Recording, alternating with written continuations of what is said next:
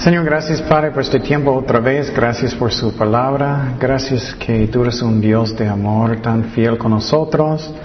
Enséñanos, Señor, ahorita, Señor, las cosas que tú tienes para, para nosotros, Señor. Convicción, consuelo, lo que sea, lo que necesitamos, Señor. También te pido por uh, Kenia que sana su cuerpo, también por uh, hermana Gloria, Señor, las personas que están enfermos también, Señor. Sánanos, tócanos. Gracias por todo, en el nombre de Jesús. Amén. Ok, Juan capítulo 18. Y me gusta siempre buscar una, una tema dentro de, del capítulo. Um, y esta vez vamos a fijar en cómo puedo yo uh, caminar bien cuando personas van a traicionarme. Eso es una de las cosas que son más difíciles, ¿no? Cuando un amigo va a traicionarte o sientes mal de algo. Y, um, y eso es el más difícil. Y Jesús, Él sufrió muchísimo de eso, ¿no? Él, uh, él era buen maestro, obviamente, el mejor. La verdad que nunca. Y, Judas, él le traicionó bien, bien horrible. Y entonces lo que vamos a aprender un tema dentro de este capítulo hoy es cómo yo puedo manejar eso para que no tenga dolor en mi corazón o amargura, lo que sea. Y eso es algo que es muy importante. Pero lo que quiero que está en su corazón es que es eso, es que la puerta que Dios va a abrir ni un hombre puede cerrar, ¿no? Y la puerta que Dios cierre, ni un hombre puede abrir. Esa es la clave de todo eso. Esa es la razón que Jesucristo no estaba pensando, oh no, el plan de Dios. Pero es lo mismo con nosotros. Es que si Dios tiene un ministerio, por ejemplo, por ustedes, y Dios quiere que tú haces, y si estás buscando a Dios, no necesitas preocupar. Aunque tienes enemigos o lo que sea, Dios es fiel. entonces empezamos en versículo 1. quiero decir también que eso es la última noche de Jesucristo antes de su crucifixión. Habiendo dicho Jesús estas cosas, salió con sus discípulos al otro lado del ah, torrente de Cedrón, donde había un huerto en el cual entró con sus discípulos.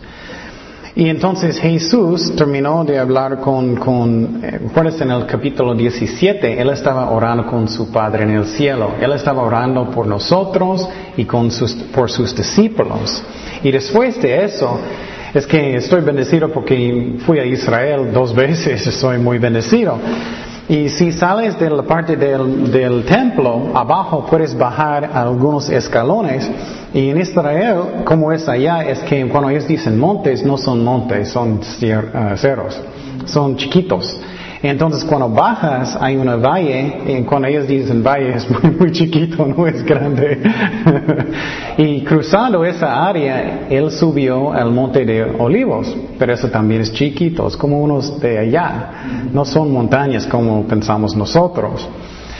Pero la cosa que es interesante en estos tiempos es que ellos estaban sacrificando muchísimos multitudes de corderos en estos tiempos, en, la área del templo. Y entonces lo que muchos piensan es que en este um, valle estaba fluyendo muchísimo sangre. Ellos estaban sacrificando y Jesús estaba cruzando esta área. Es algo muy hermoso mirando que Jesús es el Cordero de Dios, que Él murió por nosotros. Y él subió de este lugar de los, del monte de, olivos para hablar con sus discípulos en el jardín de Getsemaní. Entonces, puedes pensar que Él es el Cordero de Dios. Y vamos a primero de Pedro 1.18. Primero de Pedro 1.18.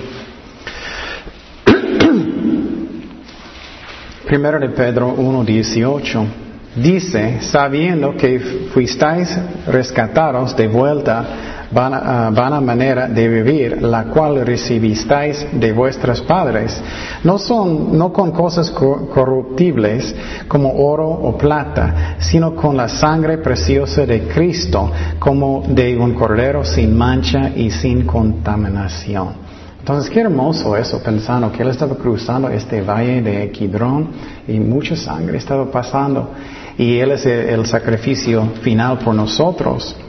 Seguimos en versículo 2. Y también Jesús, el, que le entregaba, conocía aquel lugar porque muchas veces Jesús se había reunido ahí con sus discípulos. Entonces Judas, él, él, él conoció este lugar muy bien.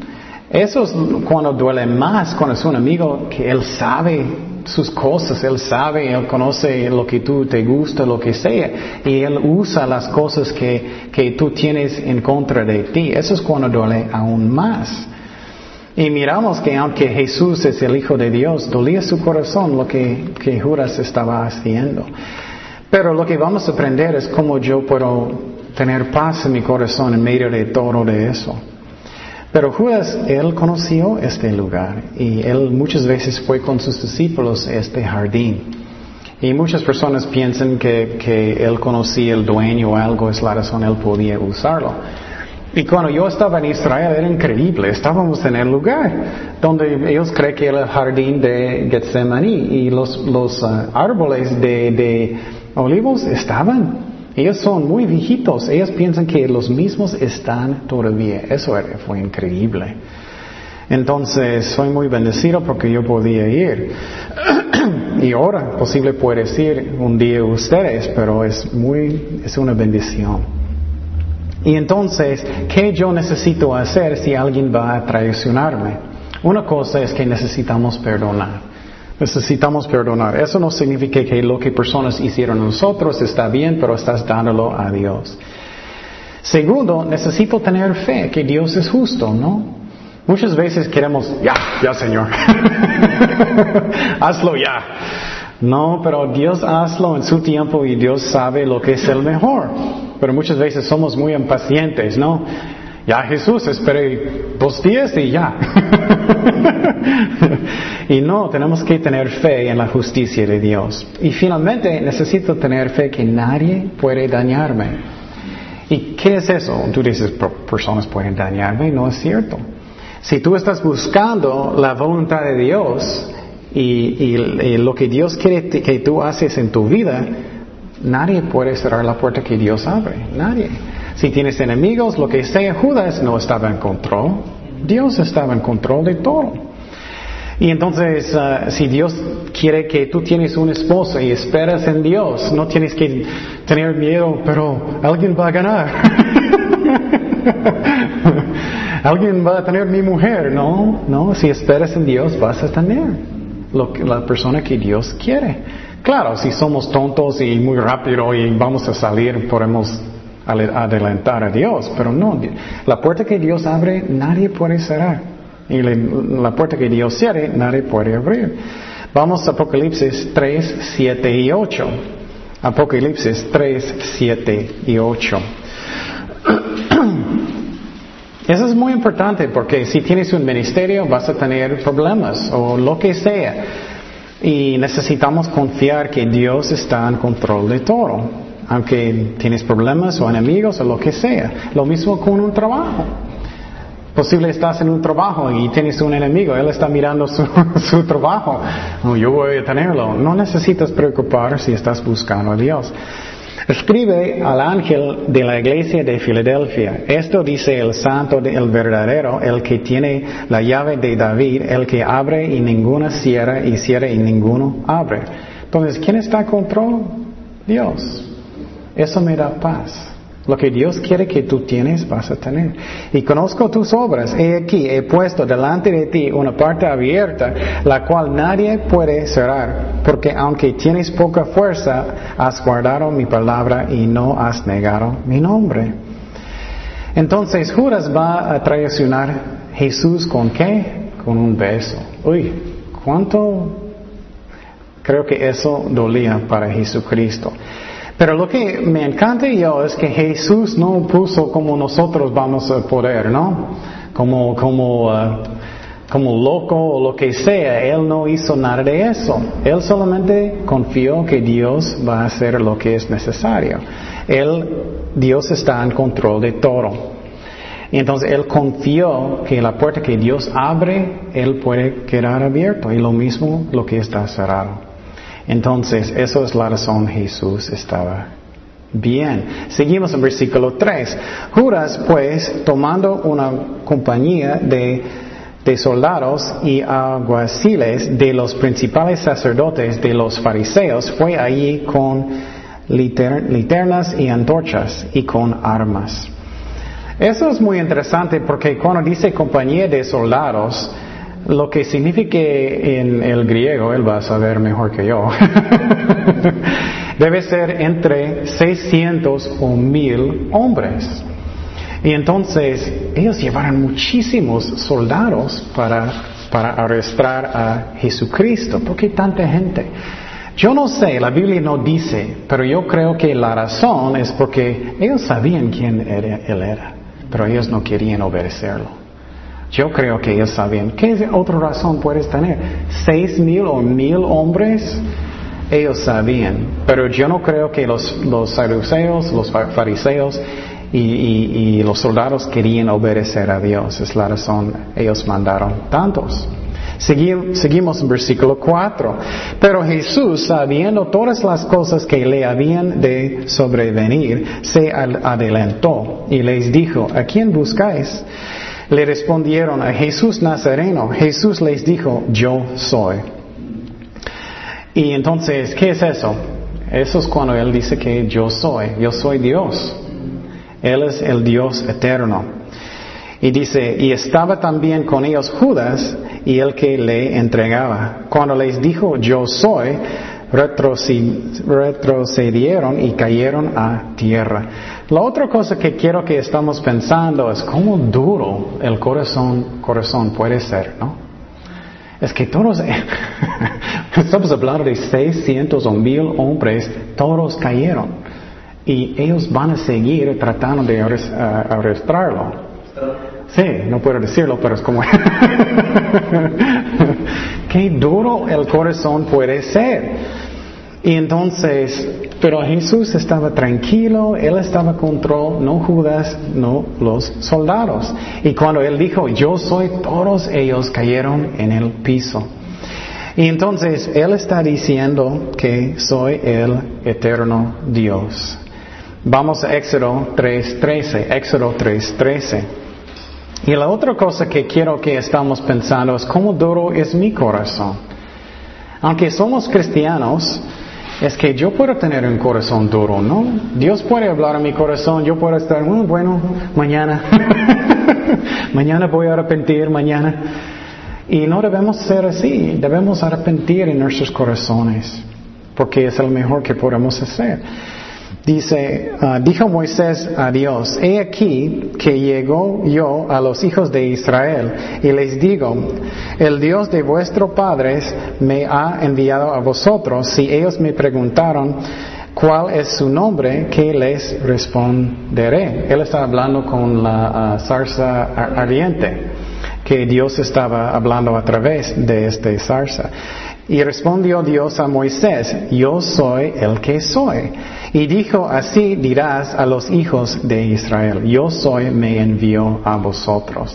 Entonces ellos sabían lo que él está diciendo. Él está diciendo, yo soy, yo soy Dios. También en Apocalipsis Jesús dijo que soy el primero y el postrero también. Él está diciendo que Él es Dios. Pero es increíble que los soldados y los saduceos siguieron tratando de arrestarlo. y cómo duro es mi corazón, cómo soy. Y cuando yo estaba preparándolo, estoy preguntando mi corazón también. Quiero decir que cuando estoy preparando, Él está tratando conmigo también, no solamente ustedes. ¿Qué está en mi corazón? ¿Cómo necesito arrepentir? ¿Cómo soy? ¿Estoy muy terco? ¿Cómo soy? Y vamos a mirar, algunas personas son tan duros y no debemos ser así. Seguimos en versículo 7. Volvió pues a preguntarles, ¿a quién buscáis? Y ellos le dijeron, a Jesús Nazareno. Esa es la cosa que es tan interesante a mí. Ellos levantaron del piso. ellos repitieron todo. Qué duros son sus corazones. Y Jesús Nazareno respondió Jesús, os he dicho que yo soy. Ya te dije, Dios dice lo mismo a nosotros, ¿no? Señor, ¿qué quieres que hago? ya te dije. ya te dije. Os he, dicho que yo soy, pues si me buscáis a mí, dejad ir a e, e, estos, para que se cumpliese aquello que había dicho, de los que me diste, no perdí ninguno. Entonces me gusta, Jesús está defendiendo a sus discípulos. Es lo mismo con nosotros. Él siempre va a defendernos en la manera que es mejor. Quiero decir eso claramente. Porque a veces Él va a permitir, permitir cosas que no gustamos. Pero Dios permite solamente lo que es el mejor. Lo que Él dice que es el mejor. Por ejemplo, ¿qué pasó con el apóstol Pablo? O él está en la cárcel y una víbora mordió su, su, su mano, ¿no? Y él, él, él, estaba golpeado muchas veces, un barco hundiendo, y tú puedes decir, Señor, pero tú dijiste que vas a defenderme, y él va a decir, sí, estoy haciéndolo. Entonces es como Dios piensa que es el mejor. Entonces seguimos en versículo 10. Entonces Simón Pedro, que tenía una espada, la desenvainó, a hirió, al siervo de sumo sacerdote y le cortó la oreja derecha y el siervo se llamaba Malco. Jesús entonces dijo a Pedro, mete tu espada en la vaina, la copa que el Padre me ha dado, no la he de beber. Escuché muchas veces personas diciendo que ellos dicen, oh, creo que Pedro solamente cortó su, su oreja porque él era chiquito como, no muy fuerte. Eh, no sabemos eso. Lo que yo creo es que posible él estaba enojado con este hombre, posible él era uno de los que estaban traicionando a Jesucristo, no sabemos. Y entonces él es un pescador, él no es un, de un ejército, él cortó su oreja. Y entonces, quiero que estamos pensando también qué duro que son la gente, qué duro ellos. ¿Y qué dijo Jesús? Él dijo que, que necesito tomar la copa que Dios me dio. Eso es muy importante porque Dios va a darnos cosas que debemos hacer ministerios o lo que sea. Y a veces vamos a sufrir. Y lo que puede pasar es yo puedo decir, ya estoy enojado, ya me voy. Estoy enojado, ya no voy, no quiero servir a Dios, ya no. Pero Jesús dijo, no, necesito seguir lo que dice Dios. Aunque hay pruebas, aunque hay dificultades, necesito seguir en lo que dice Dios. Necesito tomar la copa. Y quiero decirte, es como es. Hay pruebas fuertes en el ministerio, es como es, es normal. Y entonces Jesús está diciendo, voy a cumplir mi misión, voy a hacer lo que Dios, el Padre me mandó de hacer. y Él tomó la copa voluntariamente. Esa es otra cosa que yo necesito preguntar mi corazón. ¿Cómo fuerte es mi compromiso con Dios? ¿Cómo fuerte es? Si voy a tener algunas pruebas, voy a decir, ya, ya me voy. ya tengo una prueba, ya me voy. No, necesitamos checar cómo es mi corazón. Tengo un corazón que yo voy a cumplir lo que Dios me dijo. Necesito hacerlo por amor de Cristo. Y es muy importante que tenemos esta actitud porque en el ministerio muchas veces personas no van a decir, oh, gracias, gracias. muchas veces ellos no van a ser amables, muchas veces eso es como es. Y necesitamos hacerlo por Cristo y voy a tener paz en mi corazón. Y entonces seguimos en versículo 12. Entonces la compañía de soldados, el tribuno, tribuno de los aguaciles de los judíos, prendieron a Jesús y le ataron. Eso a mí es absolutamente increíble. ¿Qué pasó? Él dijo yo soy. ¿Y qué pasó con toda la gente? ¡Pum! ¿Y qué pasó? Ellos preguntaron otra vez y él cortó oreja, ¿no? Y él sanó inmediatamente. Después ellos están atándolo. Qué duro es el corazón, ¿no? Es increíble qué duro algunas personas son. ¿Cómo soy yo? ¿Qué es mi corazón? ¿Soy muy duro y quiero o tengo un corazón que quiere arrepentir? ¿Cómo soy? Vamos a eso es algo que es importante que aprendemos también porque muchas veces pensamos nadie puede ser tan duro si hay personas tan duras. Vamos a Apocalipsis 9, 18. Apocalipsis 9, 18 al 21. Apocalipsis 9, 18 al 21. Eso es en la gran tribulación cuando Dios va a juzgar la tierra. Y uh, mira lo que dice aquí. Por estas tres plagas fue muerta la tercera parte de los hombres. Muchas veces leímos eso muy rápido, pero piénsalo. La tercera parte de los hombres en el mundo. Por el fuego y el humo y el azufre que salían de su boca. Pues el poder de los caballos estaba en su boca y en sus colas, porque sus colas semejantes a serpientes tenían cabezas y con ellas dañaban. Y los otros hombres que no fueran muertos con estas plagas, ni aún así se arrepintieron de las obras de sus manos, ni, dejaron de adorar a los demonios y a las imágenes de oro, de plata, de bronce, de piedra, de la madera, las cuales no pueden ver, ni oír, ni andar, y no se arrepintieron de sus homicidios, ni de sus hechicerías, ni de su fornicación, ni de sus huertos. Uy, qué duro, ¿no?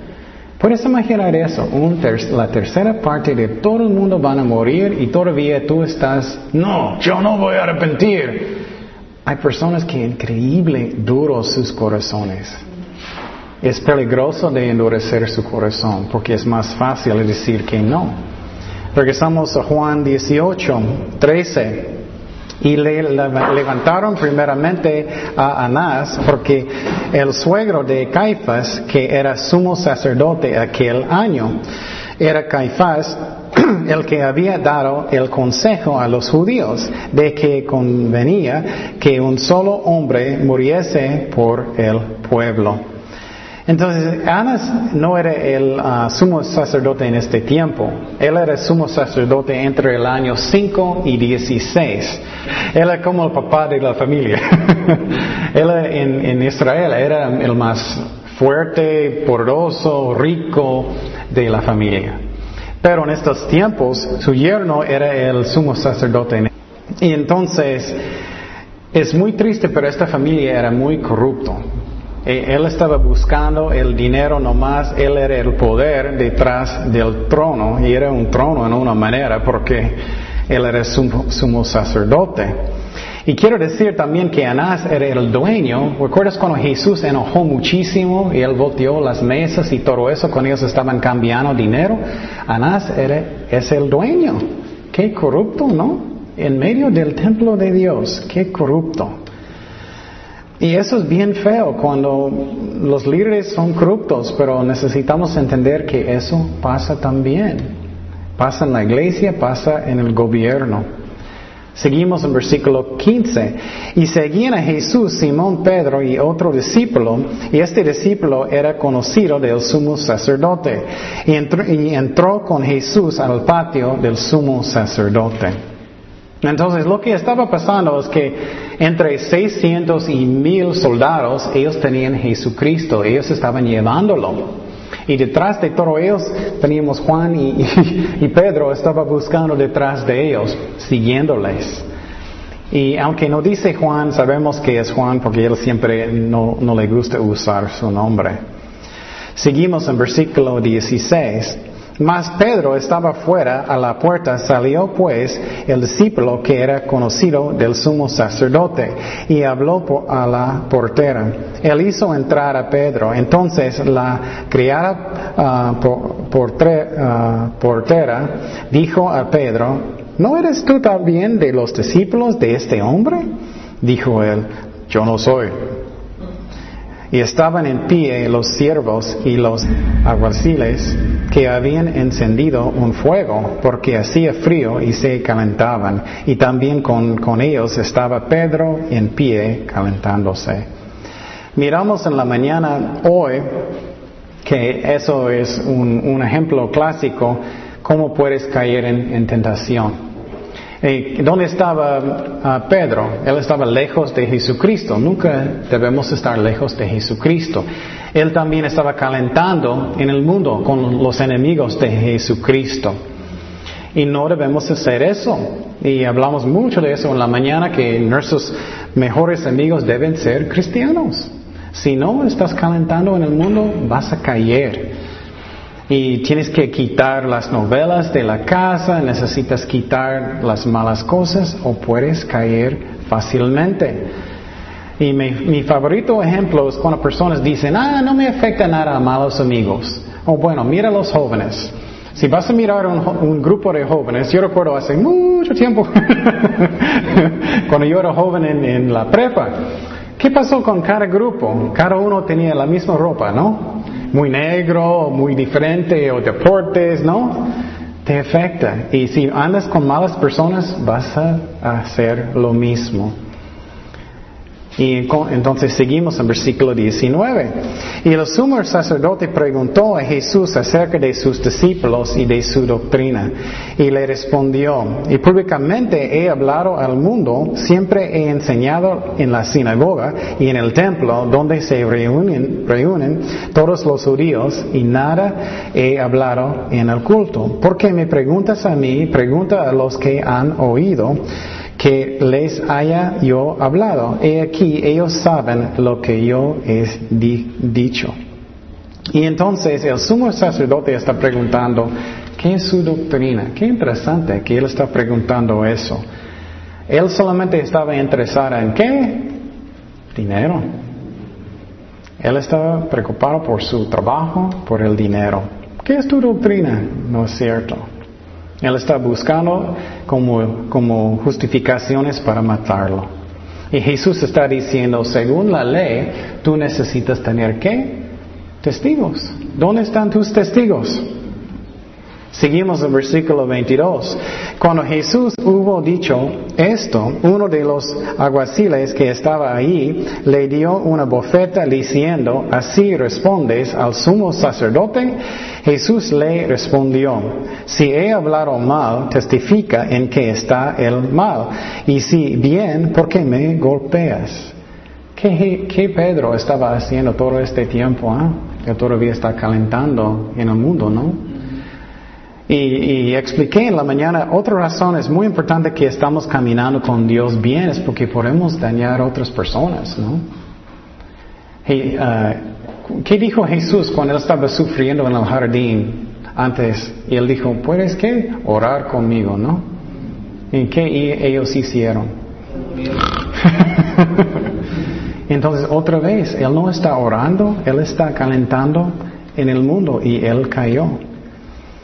Y entonces, en esta parte, alguien golpeó a Jesús. Puedes imaginar eso, estás golpeando a Dios. Seguimos en 24. Anás entonces le envió a Taro a Caifás, el sumo sacerdote. Entonces otro, otro tribunal con Caifás y podemos saber más de eso en los otros um, evangelios. Pero él no explica en este evangelio. Seguimos en versículo 25. Estaba pues Pedro en pie calentándose y le dijeron, mira, él todavía está. Y algo que dije en la mañana que es, ¿cuántas veces somos tan tercos y tontos, no? Él ya, ya pecó y él todavía está. él pecó él todavía está allá. Y muchas veces Dios dice, ya, párate eso. Y él todavía está. Y es tontería. Es que Dios habla y habla, habla y ya necesitamos, y Él está actuando como tonto. él todavía está.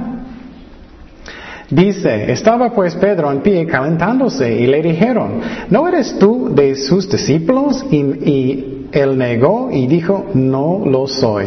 Uno de los siervos del sumo sacerdote pariente de aquel a quien Pedro había cortado la oreja, le dijo, ¿no te vi yo en el huerto con él? Negó Pedro otra vez y enseguida cantó el gallo. Creo que si alguien sanó mi oreja que estaba en el piso, ya voy a ser un discípulo, ¿no crees? Otro durísimo, ¿no? Otro. Y entonces Para evitar caer en pecado necesitamos que no actuar como tontos, que estamos caminando bien con Dios y necesitamos el poder del Espíritu Santo. Y él no estaba orando, él debía hacer eso. En Romanos 8:13, Romanos 8:13, Romanos 8:13 dice, porque si vives conforme a la carne, morirás. Mas si por el Espíritu hacéis morir las obras de la carne, viviráis. Entonces, eso es como tener victoria, es que caminamos en el Espíritu. Y Pedro no estaba haciendo eso, él estaba calentando con los enemigos en el mundo. Seguimos en 18:28. Dice, llevaron a Jesús de casa a Caifás al pretorio. Era de mañana y ellos no entraron en el pretorio para no contaminarse y así poder comer la, Pascua. Entonces salió Pilato a ellos y les dijo, ¿qué acusación traes contra este hombre? Entonces ellos llevaron a él al pretorio. Eso es la área en el templo de los gentiles, porque uh, uh, Piloto no podía entrar en esa área, en la área de los judíos, entonces él solamente estaba en la área de los gentiles. Pero eso a mí es increíble la hipocresía, ¿no? Ellos están en, la noche de la Pascua, no debía tener nada de los tribunales. También ellos estaban buscando de matar al Hijo de Dios ellos eran, no, no quiero contaminarme. Qué duros son los corazones, ¿no? Qué duro. Es increíble muchas veces que, que somos tan duros. Y necesitamos mirar a mi corazón, ¿qué está en mi corazón?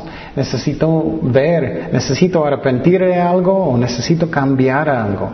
Y los fariseos, ellos estaban diciendo, oh, estás haciendo eso y eso y eso. Necesito mirar lo que está en mi corazón. Y entonces seguimos en versículo 30. Respondieron y le dijeron, si este no fuera malhechor, no te lo habríamos entregado. Entonces les dijo Pilato, Tómale vosotros y juzgale según vuestra ley. Y los judíos le dijeron, a nosotros no nos está permitido dar muerte a nadie para que se cumpliese la palabra que, que Jesús había dicho, dando a entender de qué muerte iba a morir. Entonces los sacerdotes, eso era, era respuesta ridícula, ¿no? no vamos a llevarlo si no tenemos nada malo en contra de él. Y eh, ellos no, no podían decir nada, pero la razón ellos llevaron es porque lo que pasó es que hace dos años los romanos dijeron que ellos ya no podían matar a nadie en sus tribunales. Entonces ellos llevaron con los romanos porque ellos quisieron que ellos matan a Jesucristo. Y lo que es muy interesante, voy a mostrar una profecía que puede ser un poquito uh, difícil entender, pero no es tanto. Es que hay una profecía que dice que el Mesías va a venir antes del tiempo que alguien va a quitar el derecho de matar sus criminales. ¿Me explico? Y ellos quitaron este derecho hace dos años antes. Y lo que pasó en, Israel es todos tenían um, Ah, tristeza y todo pensaban que la palabra de Dios no pasó, no tenemos el Mesías, pero Él estaba. Vamos a Génesis 49, 10. Génesis 49, 10. Eso es la profecía.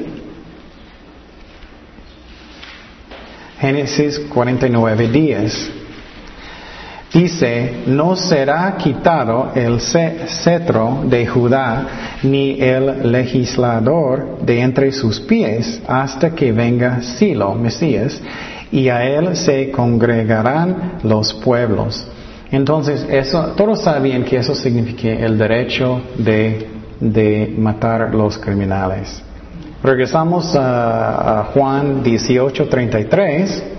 Juan 18:33.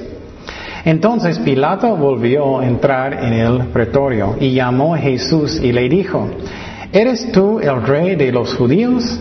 Jesús le respondió, ¿dices tú esto por ti mismo o te lo han dicho otros de mí? Lo que me encanta es que muchas veces personas piensan de Jesús que es como, Él es como muy tímido y como solamente dando flores a personas. no, Él habló muy directo. Él dijo, ¿estás preguntando eso a mí o alguien te dijo eso? ¿Por qué estás diciendo eso? Él sabía que en su corazón él solamente estaba siguiendo lo que otros estaban diciendo. Y eso pasa mucho con nosotros también, ¿no? Es que muchas personas dicen, soy católico. ¿Pero por qué? Uh, mi abuela. o soy musulmán. ¿Por qué? Uh, ¿Has leído su, la Biblia? No. Y eso pasa mucho, ¿no? No debemos hacer eso. Debemos usar la mente y buscar nosotros mismos. Pero él no estaba haciendo eso, el Pilato. Entonces seguimos en 35. Pilato le respondió, ¿soy yo caso judío? Tu nación y los principales sacerdotes te han entregado a mí. ¿Qué has hecho?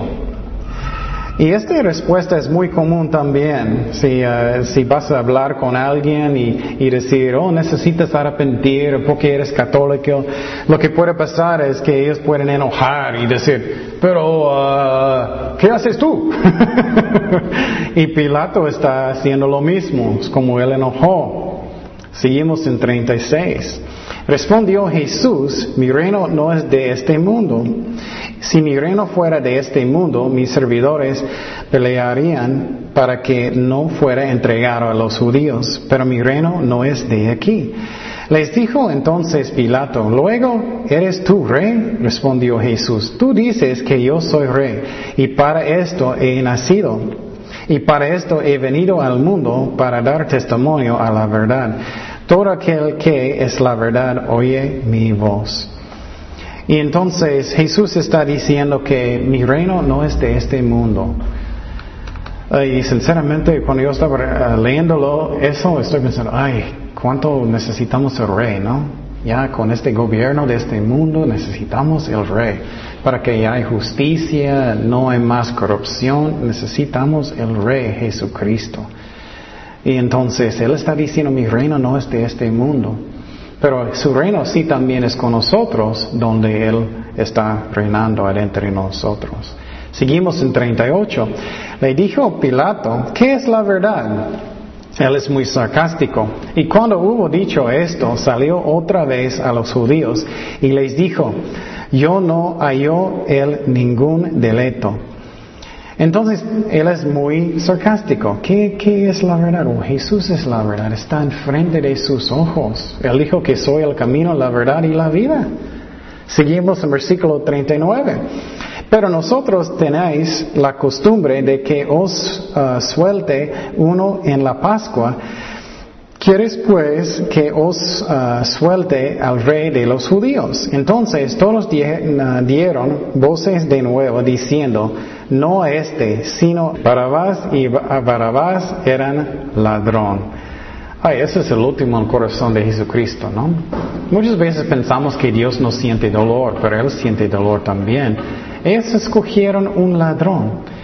Y cómo duro eran los corazones de la gente. Y pregunta su corazón hoy, ¿cómo duro soy yo? ¿Cómo duro soy yo? Tengo un corazón que es sensible, que yo quiero arrepentir, que yo quiero ser como Jesucristo. Y cuando yo estaba leyendo, los pensé, ay, qué increíble, todos cayeron y sanó las orejas y todo eso, y todavía ellos querían matarlo. Qué duro eran sus corazones. Y entonces, pero también la aplicación para nuestras vidas es que ¿quién está en control de todo eso cuando pasó? Aunque Judas traicionó a Jesucristo, Dios estaba en control de todo, ¿no? Y entonces, aplicándolo a mi vida, estás en un ministerio, lo que sea, en tu trabajo, lo que sea, y tienes un enemigo que quiere destruir o lo que sea, nadie puede cerrar la puerta que Dios abre si estoy buscando a Dios. Pero yo puedo cerrarlo. Yo puedo si estoy haciendo tonterías, ¿no? Eso puede pasar. Pero no, nadie puede, nadie puede. Eso puede darme paz en mi corazón. Y Jesús tenía paz, pero también su corazón dolía porque Judas era tan duro. Y esta semana, pregunta su corazón, yo voy a hacer lo mismo, siempre estoy diciendo que es para mí también. ¿Qué está en mi corazón? Hay cosas que necesito cambiar, como necesito. Hay cosas que, que necesito arrepentir o lo que sea. ¿Qué está? Oremos. Gracias, Padre, por tu palabra, Señor. Gracias por tu ejemplo, Jesús, en medio de todo eso. Un traidor, Judas. Que tú estás en control de todo, Señor. La puerta que tú abres, ni un hombre puede cerrar. Y lo que tú cierres, no, ni un hombre puede abrir. Y gracias por eso que podemos tener paz, Señor, que tú estás en el trono. Y Señor, ayúdanos, Señor, a arrepentirnos de cualquier cosa que necesitamos para que podamos caminar mejor contigo, Señor, cada día. Y gracias, Padre, por todo, en el nombre de Jesús. Amén.